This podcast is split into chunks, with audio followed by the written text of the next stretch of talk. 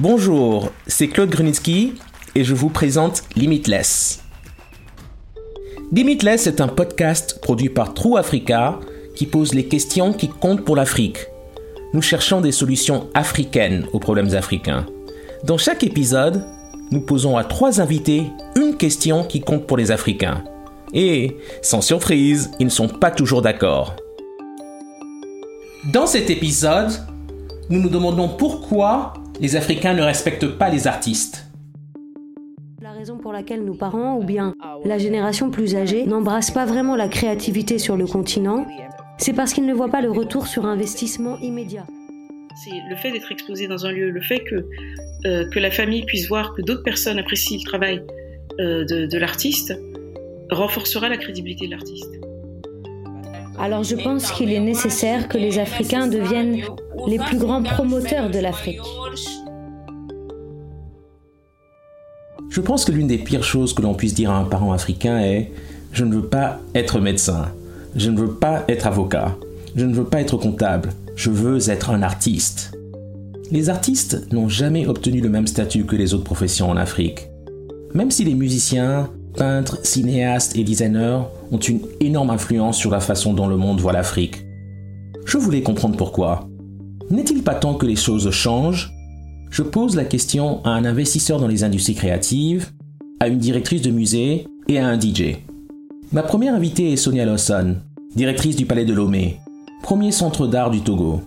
Elle pense qu'il est vraiment important d'exposer les artistes locaux dans les lieux où leurs familles et leurs communautés peuvent voir et apprécier leur art. Ce n'est qu'alors qu'ils pourront les respecter pour cela. Alors, comment pensez-vous que nous pouvons amener les Africains à changer leur état d'esprit et à respecter ceux qui choisissent de travailler dans les industries créatives? Il s'agit de, faire découvrir à ces jeunes générations euh, tous les enjeux liés à l'art, à la culture, à l'environnement, et, euh, et, on a travaillé, en fait, le programme a été monté en collaboration avec le rectorat pour toucher donc les, des, écoles, avec le rectorat et des enseignants, pour être le plus pertinent possible par rapport euh, à ce nouveau public, à ce jeune public. Euh, et, et, donc les activités, parmi les activités que nous avons faites, c'est que nous faisons toujours donc des, des, des visites et des questions-réponses et un dialogue avec eux. Par exemple, pour vous donner un exemple, une de nos expositions porte sur le design avec le designer Kossi Agessi.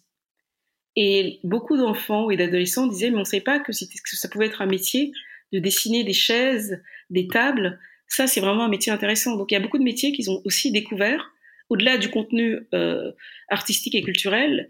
ils se projettent aussi dans certaines professions dont ils ne soupçonnaient même pas l'existence. Donc, euh, c'est ça aussi qui, est intéressant dans le, dans le type de dialogue que nous engageons avec eux.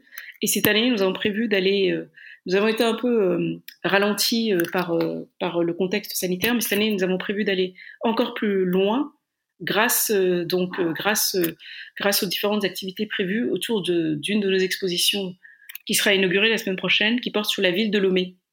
Et cette exposition sur la ville de Lomé, c'est aussi l'occasion de sortir des murs du palais pour aller dans les quartiers de la ville et de faire connaître le palais dans les quartiers de la ville en, mettant, en activant un théâtre populaire en activant un théâtre populaire dans les quartiers, on réactive le concert party et donc des petites scènes de rue, des spectacles de rue qui donnent euh, l'idée, l'envie au public d'aller à l'intérieur découvrir le palais. Et donc avec les, écoles, nous avons également prévu des chasses au trésor dans la ville de Lomé pour que les, enfants euh, connaissent mieux la, ville où ils vivent. Mais je pense que le, un des moyens de contourner ces, euh, préjugés est de pouvoir exposer les artistes euh, le fait que les artistes soient exposés et qu'on renforce un écosystème qui permette aussi aux artistes d'être, de vivre de leur travail, ça permettra de renforcer le respect. Et à mon avis aussi, et on a pu le voir la réaction et aux, confidences de certains artistes euh, qui nous ont dit leur fierté d'être exposés au Palais de Lomé et la réaction de leur famille qui était fière que d'autres se déplacent pour voir les œuvres de, de, de, de, la personne de leur famille. Donc je pense que c'est aussi ça. C'est le fait d'être exposé dans un lieu, le fait que, euh, que la famille puisse voir que d'autres personnes apprécient le travail euh, de, l'artiste, renforcera la crédibilité de l'artiste. Donc c'est à nous de créer un écosystème qui leur soit bénéfique. Notre rôle est de créer cet écosystème-là de les faire connaître, de créer un écosystème qui leur soit bénéfique, puisque nous avons besoin d'artistes, de commissaires d'exposition qui puissent parler du travail des artistes, de collectionneurs, euh, de galeries. Donc c'est tout cet écosystème-là qu'il faut renforcer au Togo. Il y a une nouvelle génération qui, euh, qui s'intéresse aux réseaux sociaux, qui, enfin, qui est dans les réseaux sociaux et qui voit aussi ce qui se passe dans le reste du monde, qui voit l'art du reste du monde, euh, l'art de vivre, euh, liées à des activités, là je pense à des activités par exemple le skate ou autres, qui sont aussi un, lifestyle qui va au-delà de, la pratique artistique. Donc les réactions changent aussi de ces générations-là. Euh, donc elles ont un intérêt euh, croissant pour, euh, pour, pour l'art et les différentes formes d'art. Donc ça, ça change peut-être plus lentement qu'on ne l'aurait souhaité, mais c'est un changement qui est réel aussi. Et justement, avoir des activités où on invite les enfants des écoles, les adolescents, les étudiants à découvrir euh, les, œuvres d'art exposées, les artistes, ça change aussi le regard porté sur les artistes. La prochaine invitée est Roberta Annan du Ghana. Elle a eu une carrière vraiment fascinante. Elle a d'abord suivi une formation scientifique aux États-Unis, à l'université de Georgetown, mais aujourd'hui elle dirige plusieurs fonds d'investissement et de capital risque, dont l'Impact Fund for African Creatives, IFAC. Elle a également fondé l'African Fashion Foundation, qui a investi dans des entreprises dirigées par des créateurs de mode. Pour elle, le respect se résume à l'argent, et elle est passionnée par l'idée d'aider les créatifs à transformer leurs talents en entreprises prospères. Je lui ai parlé en anglais. J'ai commencé la discussion en lui posant la même question que celle que j'avais posée à Sonia. Comment amener les Africains à respecter les artistes? Oui, déjà, je veux dire, Claude, merci beaucoup de m'avoir invité à participer à ce podcast. Je pense que c'est un sujet très important dont nous devons discuter. Et tout d'abord, on pourrait se demander si les artistes ne sont pas respectés. C'est donc la première chose à laquelle nous devons penser. C'est vraiment une question d'éducation.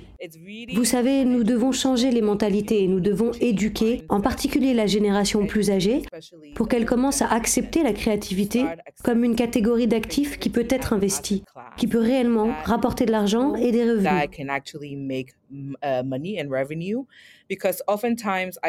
Parce que souvent, je pense que la raison pour laquelle nos parents, ou bien la génération plus âgée, n'embrassent pas vraiment la créativité sur le continent, ou ne sont pas pour que nous nous lancions dans le domaine de la créativité, c'est parce qu'ils ne voient pas le retour sur investissement immédiat ou comment nous pouvons l'utiliser comme un outil pour l'économie. Je dirais que c'est pour nous permettre d'avoir une valeur économique.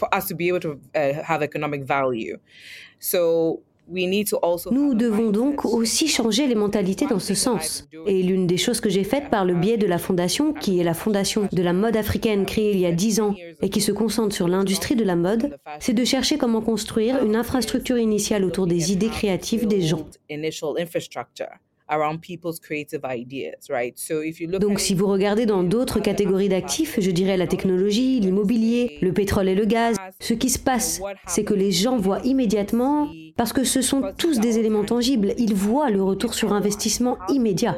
Mais lorsque vous construisez une infrastructure intangible, ce que j'appelle une infrastructure intangible, c'est vraiment, si c'est une chose difficile à faire, c'est une chose difficile de créer de la valeur à partir de quelque chose qui n'est pas tangible, pas vrai?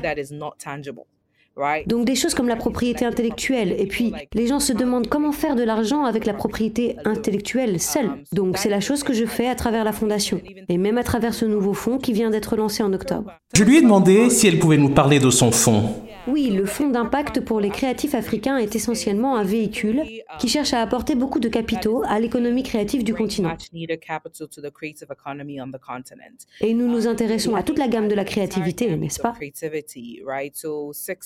Donc 16 sous-secteurs allant de la musique au cinéma, à la mode, à l'art culinaire, à la littérature, à l'édition, à l'architecture. Donc ce que nous cherchons à faire, c'est que tout d'abord, nous avons trois étapes d'investissement. La première étape pour nous est l'étape d'incubation.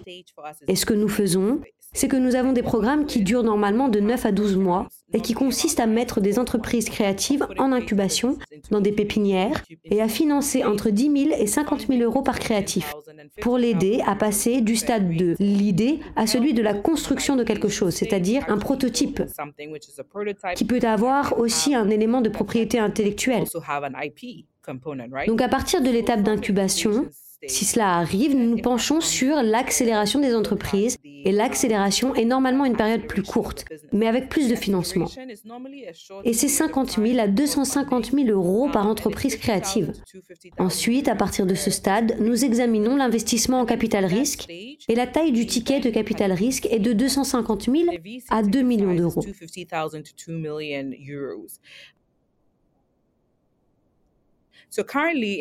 Actuellement, dans notre portefeuille, nous avons trois entreprises dans lesquelles nous avons investi en capital risque. Nous sommes très enthousiastes parce que nous voulons changer les mentalités.